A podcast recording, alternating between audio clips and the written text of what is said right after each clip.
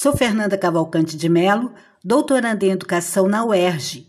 Este é o podcast Cotidianos e Currículos, do grupo de pesquisa Currículos Cotidianos, Redes Educativas, Imagens e Sons, coordenado por Nilda Alves e que envolve estudantes e docentes, pesquisadores e pesquisadoras do Programa de Pós-Graduação em Educação da UERJ, Campus Maracanã, e do Programa de Pós-Graduação em Educação Processos Formativos e Desigualdades Sociais da Faculdade de Formação de Professores, Campus São Gonçalo.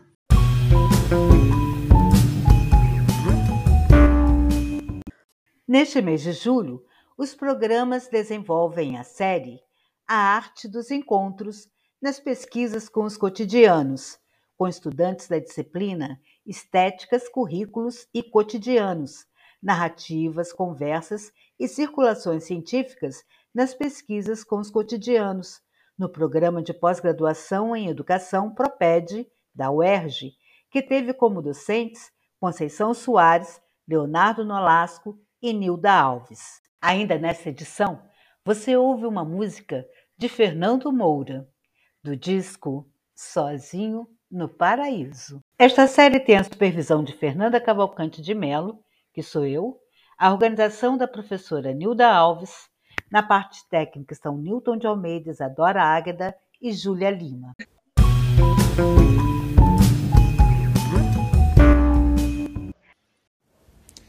Neste programa de junho, vamos começar com a cena criada pelo grupo Rádio Corredor, formada por Aline, Angélica Moraes, Beatriz Celeste, Breno Araújo, Bruno Rosado, Lúcia Tereza, Roberta Guimarães, Tatiana Rosa, Vitor Silva, acerca do tema deste mês. Em seguida, ouviremos uma entrevista feita por Bruno Rosado com a Alexandre Garcia, professora na Faculdade de Educação da UERJ, atuante nos programas de pós-graduação PP, GDU e FFP e do PROPED. Coordena o grupo de pesquisa Diálogo Escola-Universidade, Processos Formativos e Cotidianos e o projeto de extensão Café com Currículo.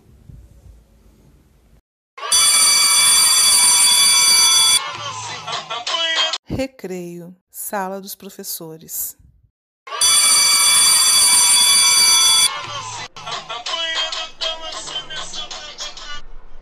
Esse ano é desenrola, bate, joga de ladinho.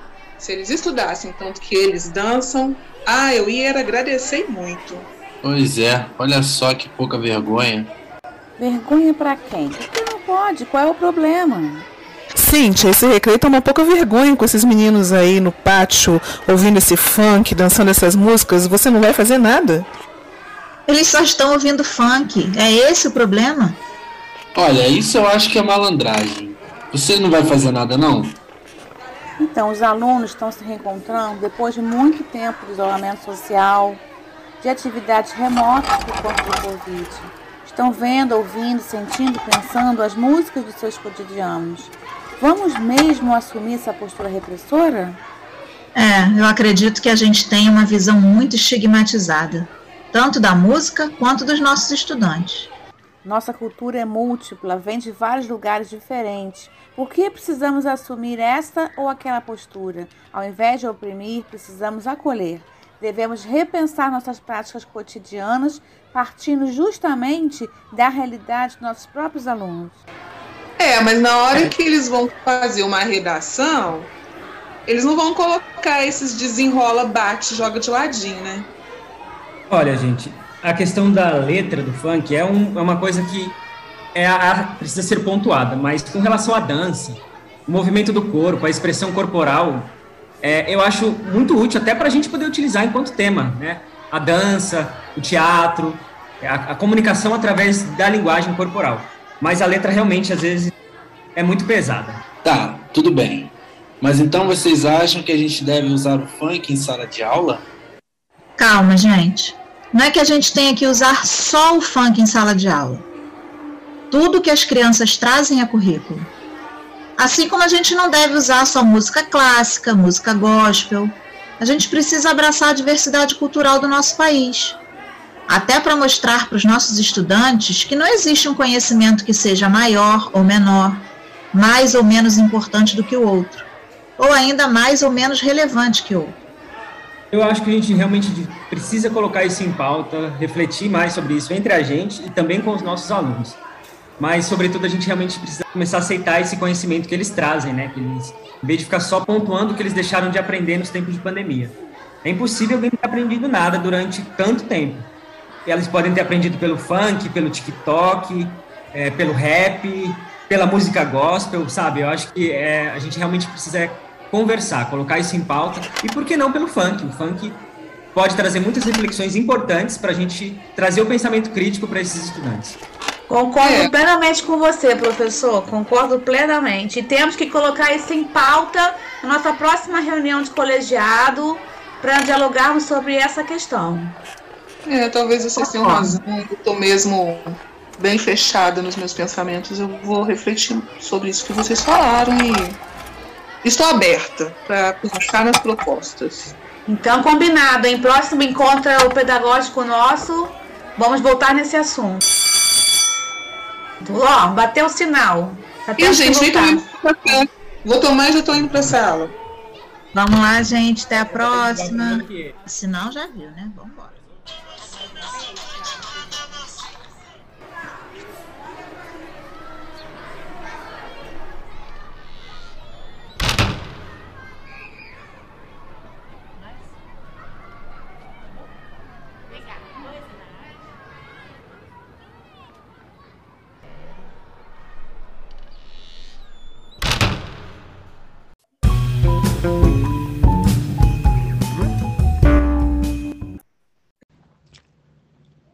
Professora Alexandra, como, em seus processos formativos para ser pesquisadora, em seu mestrado e doutorado, pôde perceber que os encontros são necessários para o desenvolvimento de pesquisas?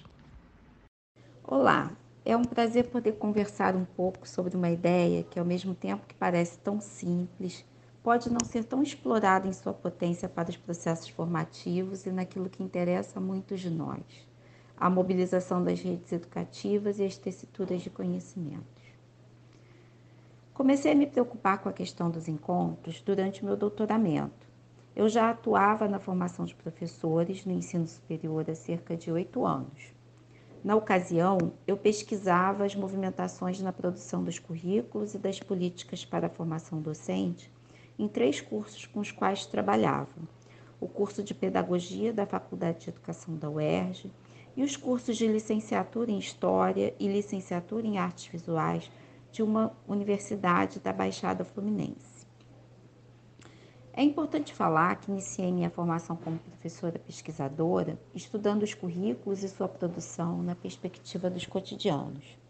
Por essa marca que foi me compondo, minhas aproximações em pesquisa e no trabalho com a formação dos professores sempre esteve articulada com pensar com os cotidianos sobretudo, das escolas e os currículos que nos cotidianos são produzidos.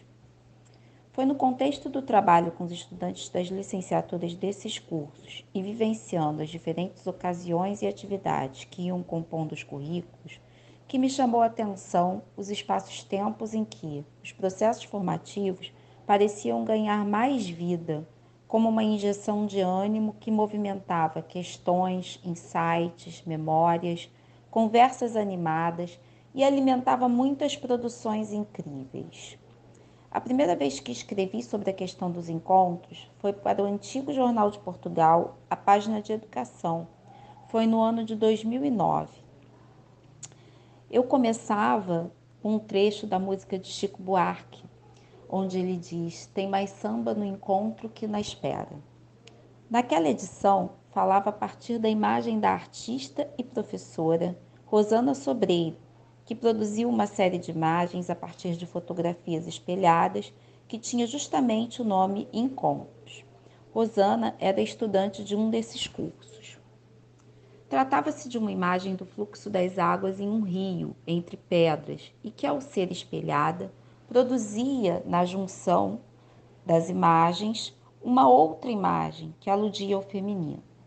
Tendo a ideia do feminino e do fluxo das águas como que podemos relacionar a potência da vida por um lado e por outro lado, a criação artística em cima de uma fotografia que tornava indistinguíveis o que era fluxo e encontro acontecido e o que era inventado pela criação da artista, comecei por explorar a ideia dos fluxos e encontros nos processos formativos que ocorrem na docência ao longo de nossas vivências. Alguns desses encontros ocorrem pelo fluxo das vidas nas trajetórias, outros são criados com a formação acadêmica ou pelos tantos espaços-tempos dos currículos e políticas que cotidianamente alimentam fluxos e são alimentados pelos tantos fluxos dos rios em formação. Os encontros nos processos formativos e nas pesquisas mobilizam as partilhas, favorecem as conversas em torno das práticas, das ideias, das questões que cada um traz. De certo modo, podemos dizer que os encontros trazem à tona o aspecto mais coletivo da profissão e dos fazeres saberes docentes. São, assim, meios encarnados dessa coletividade, pois operam em sentidos de produção e coletivização daquilo que se produz.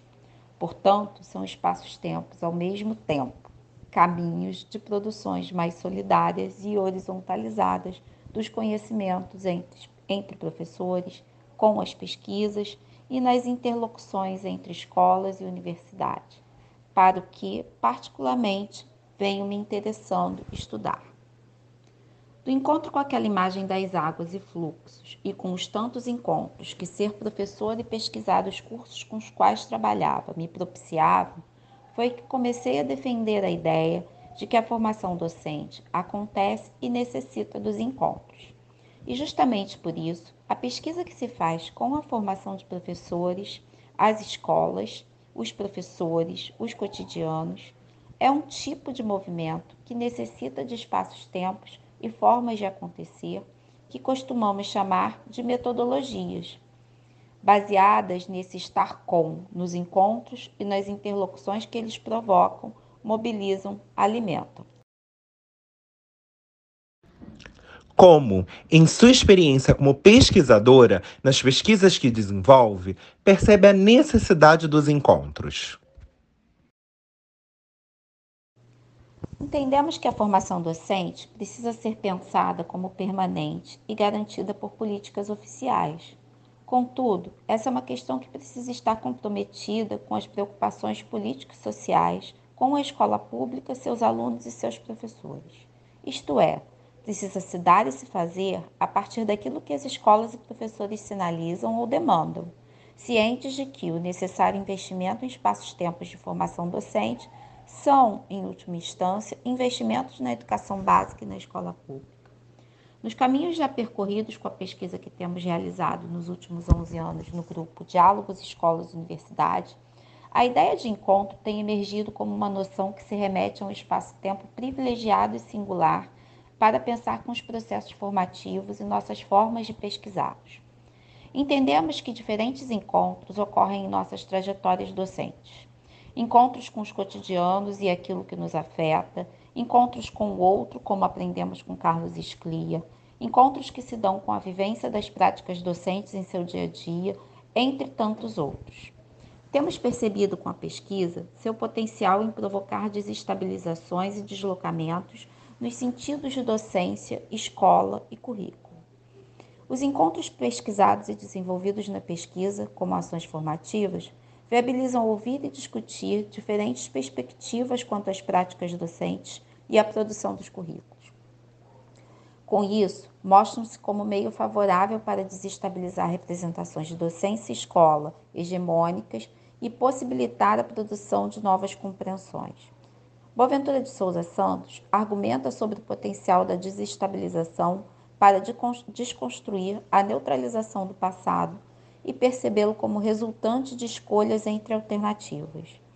Esse movimento, provocado pelo encontro, também cria espaços para a produção de outros novos saberes, pautados no reconhecimento dos saberes presentes nas práticas docentes e na produção do conhecimento em redes.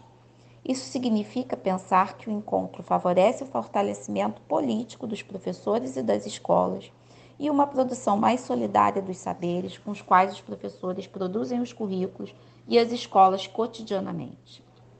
Seguindo tais questões, fomos nos aproximando daquilo que percebíamos muito fortemente nos encontros.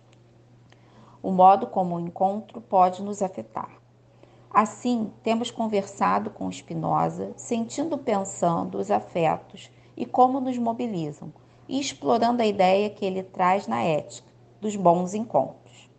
De forma bastante ligeira, podemos dizer que os bons encontros são aqueles que mobilizam as paixões alegres, ou simplesmente a alegria.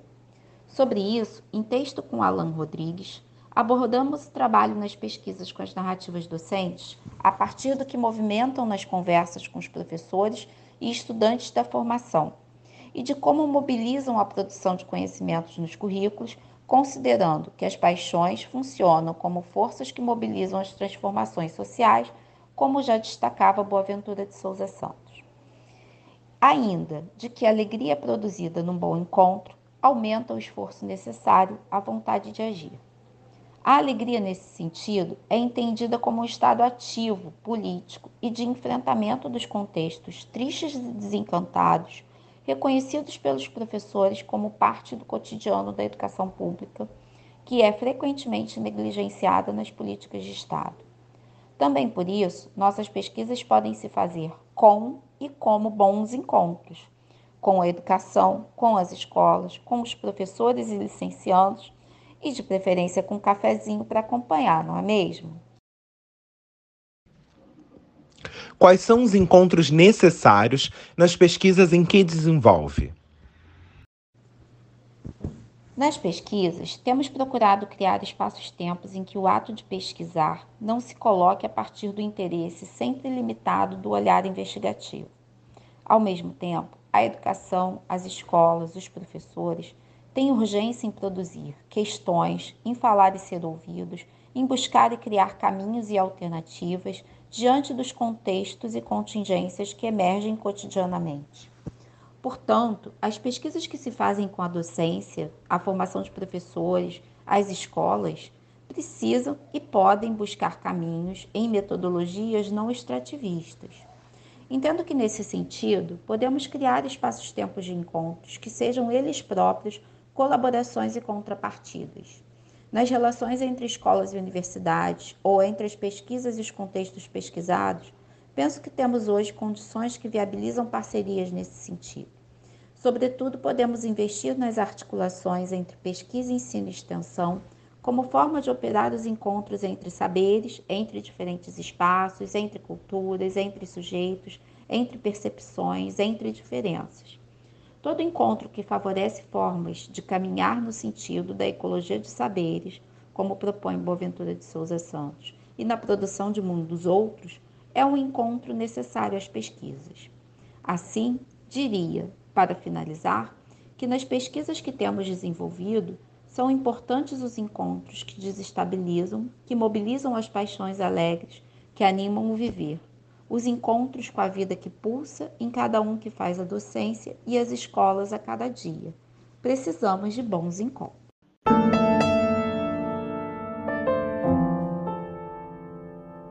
Fique agora com Perseus, de Fernando Moura, do disco Sozinho no Paraíso.